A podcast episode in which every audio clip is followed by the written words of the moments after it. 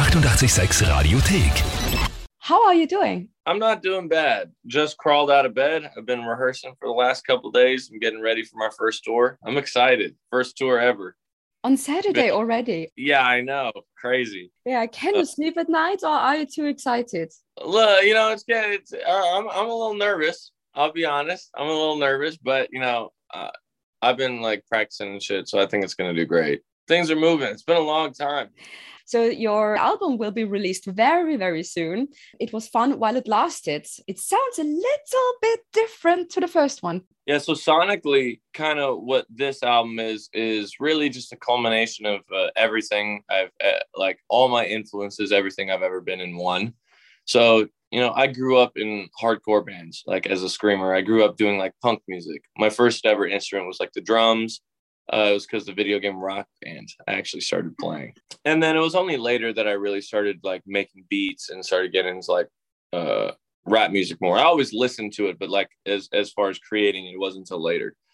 And so, like I said, this album is really just a culmination of, of all the sounds at once. So it's it is punk music, but it's also rap music, trap music. It's also hyperpop music and future leaning music and very like synth oriented. So it's kind of like everything at once. Whereas my previous uh, project, Miscreant, I still wanted to do that too, but mm-hmm. I hadn't really figured out how to make everything all at once. It was still kind of like, mm, this is a guitar song. This is a rap song. Your writing process must be very interesting when you have so many influences and we're interested in so many different genres. So, do you know when you have a melody? So, okay, I want to do this in a rock direction, or no, this is more like a hip hop song? Um, like when I'm honestly, when I'm writing or like when I'm making stuff, it kind of just flows. I'm not, I don't really think about, oh, I want, I need to take it in this direction. It kind of just like happens. Mm-hmm. We just, so a lot of the times I'll like write the song with on on a very simple beat, either usually like just guitar, like just piano, like write the majority of it, and then kind of once a lot of the song is written, figure out where the production goes from there, and then so a lot of the production I do with uh, my guys Colin Brittain and Dwilly, they're like my executive producers, right? And then they're just like wizards. Like Colin Brittain has done like a, a Day to Remember and like all these kind of like legendary rock bands and then Dwilly is just like a synth master. He just mm-hmm. does he like does like some real music school crazy shit, right? That I just comprehend. And so that's where I think a lot of the magic comes in is just like knowing these guys know what they're doing better than me. I'll just almost like kind of go like here, take the wheel, right? Yeah. So really need the people I mean you really can trust where you know, okay, I can trust them 100%. We're going the same yeah. direction. Yeah, yeah, yeah, because we work together so much. They know they know what I like. And I mean, obviously, I'm still in the room and we're still working on it together, but like you, you get what I mean. Yeah, absolutely. Sometimes you just can't express what you want to do in words. Well, yeah. And it took some time to have the album done. How do you feel about this release, about this album? On a scale from one to 10, how relieved are you and how excited are you? How relieved am I? So excited. I'm probably it'll get to a 10, probably like in the couple days before. right now I'm like seven or eight. I'm like, all right, let's go. Right. Okay. relieved. I'm I'm just glad that it's out. It's gonna be out there because I've been working on this for so long. And really the only thing I ever really wanted to do with music was like help people, right? Is to have so have uh, music that people can relate to and people can like find healing in, mm-hmm. right? And I think that's what this album really has a lot of opportunity to do. Be able to relate to and find some type of comfort in a lot of these songs. In, in a way that like when I was a kid, when I was listening to music, I was able to find kind of you know comfort and healing in a lot of in a lot of this type of music honestly what I'm excited for because that's that's why I wanted to pursue music as a career in the first place. It was fun while it lasted. So why the title? So the last like three years, pretty much since Fast blew up, since any of my music blew up, it's been this whirlwind of just like, you know, oh my god i got money now and oh i don't have money anymore and you know I, uh, drama with a lot of the friends that i had coming up and uh, you know, toxic uh, relationships. And, you know, I was kind of descending into really, you know, drinking a lot, like every day, like way more than I should have. Mm-hmm. I got sober shit, almost like seven months now, seven months ago. And the album, it was fun while it lasted, is kind of like looking at all these things that have happened because the past three years have almost it seemed like a blur to me, right? Yeah. And and saying I don't regret any of it. Obviously, it's made me who I am, but it's time to move to the next chapter, right? Yeah. And when when you end one chapter and start the other, you can look back on the last one. And I'm not judging it, like I said. I'm just saying it's over. It was fun while it lasted. Of course, also a question about Loser because we're playing it on a heavy rotation at the moment. And let's go. and um, did you really felt that way, or is it some kind of scenario you just created to write a song about? It, you know, it was me definitely like uh, writing a song that I felt like the 15 year old me could relate to. Mm-hmm. I, I was, let's just, I, I wasn't the coolest kid, right? Growing up, believe it or not, I was not, I was not the coolest dude.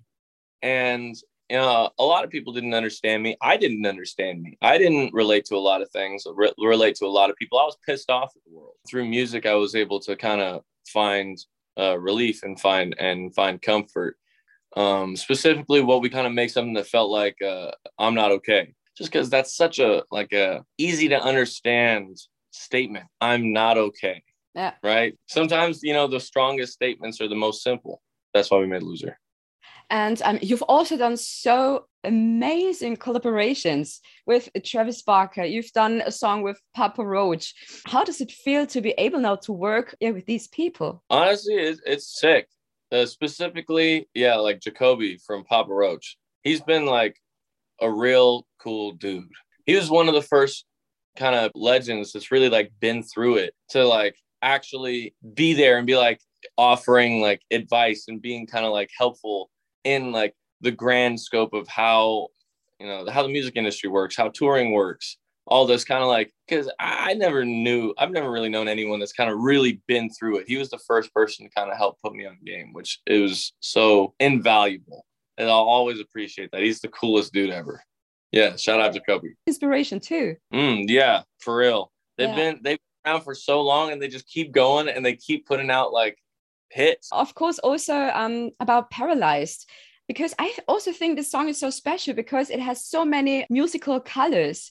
How did you work on that song? Because on that song you really can hear so many influences. I just wanted to be everything all at once. And so when i'm when i'm going in i'm not putting myself in this box or me and my producers are not putting ourselves in this oh it has to be like this or like this. It's just anything works. Just throw it at the wall right? And a lot of the times what kind of naturally happens for me is you know a lot of the verses i have so much shit to say. Oh sorry. I have so much stuff to say uh, uh, that it kind of comes out more like a little bit of a rap flow just because i have so much words i need to say right? Or feel like i need to express. But then obviously it's the big blown out choruses which everyone loves. And then like i said du- Dwilly, my producer he's just crazy with the, the keys and the synths and like a lot of the music theory stuff. So that's where a lot of like the you know the piano and like the uh, you know the crazy the futuristic sounds all come from i don't know it's just a we kind of just go in. I'm trying to think how long did we work on the production? I think we probably it was probably like three or four days on each of them just like on the production. Okay like we really go in when we go in like it takes a long time it's not simple and did it also happen that you just, I don't know, lost focus because you were so much working on details where you just have to say, okay, stop, we have to finish now, we have to move on? Honestly, no, because I feel like where real true greatness mm-hmm. comes from is in the attention to the smallest detail. Mm-hmm. Right? Because that's where it really makes a difference. Every single small detail when you can fix it perfectly and perfectly and make it all fit together that's that's what no one else does that's what nobody does because nobody wants to do that but if you do that it just makes something so different and so unique mm-hmm. like not to get off topic, but like one of my uh, idols, Steve Jobs, right? He's the, the founder of Apple. That's something that he always would do. It was attention to the smallest detail. oh, the case on the iPhone is, you know, a cream beige Yeah. color, the off-white color, you know, like shit like that. I'm sorry, stuff like that. It makes a difference when you pay attention to every single small detail. What happens to all your other ideas you have for songs? Songwriting works for me, obviously, and for a lot of people, it's the same way. You write the song first. It can be a simple, laid back, or just like a guitar or just a piano. And then you write as many songs or however many. And then when you exit kind of out of the writing phase and you go, oh, I have, you know, however long it takes. So I have 20 songs, I have 30 songs, however many. And then they're all kind of in demo form. And then you go, okay, these are the best ones. And then you go and focus on production in those. A lot of the songs that, you know, kind of fall by the wayside, some some part of them will probably resurface later or not. You never know. Art's funny like that. You can never predict. It doesn't make any sense, but also it does. You're going on tour on Saturday. How does the rehearsals look like now? How focused are you? Oh is, my the, is the room to be silly? Yeah, no, no, yeah, we goof off all the time. Okay, good. It, right now, it's uh, me and uh, my guitarist James and my drummer Rhett, and then uh, we're about to go on the road, and I'm about to yell in front of a microphone and make a fool out of myself in front of thousands of people every night. It's gonna be great. I think that's the best thing a musician can do, just to be on stage and make people happy. Yeah, exactly. Make people feel something. That's that's really what it's about. At, that, at least for me, at the end of the day. All the best for the tour. And um, when do you conquer the world? Yeah, so right now my booking agents are figuring out like a European tour for like summer type or like European festivals or something for like summer. And then I'm gonna be working on a lot more music. Hopefully I, I'm gonna be able to get another album out this year. We'll see. So this is an open invitation now. So when you're in Austria and when you have time, you're welcome to take over my show. Oh, let's go. Yeah, I'm there. I think this would be so much fun. Thanks. Thank you so much for your time. I wish you all the best. Thank you for real. Die 886 Radiothek.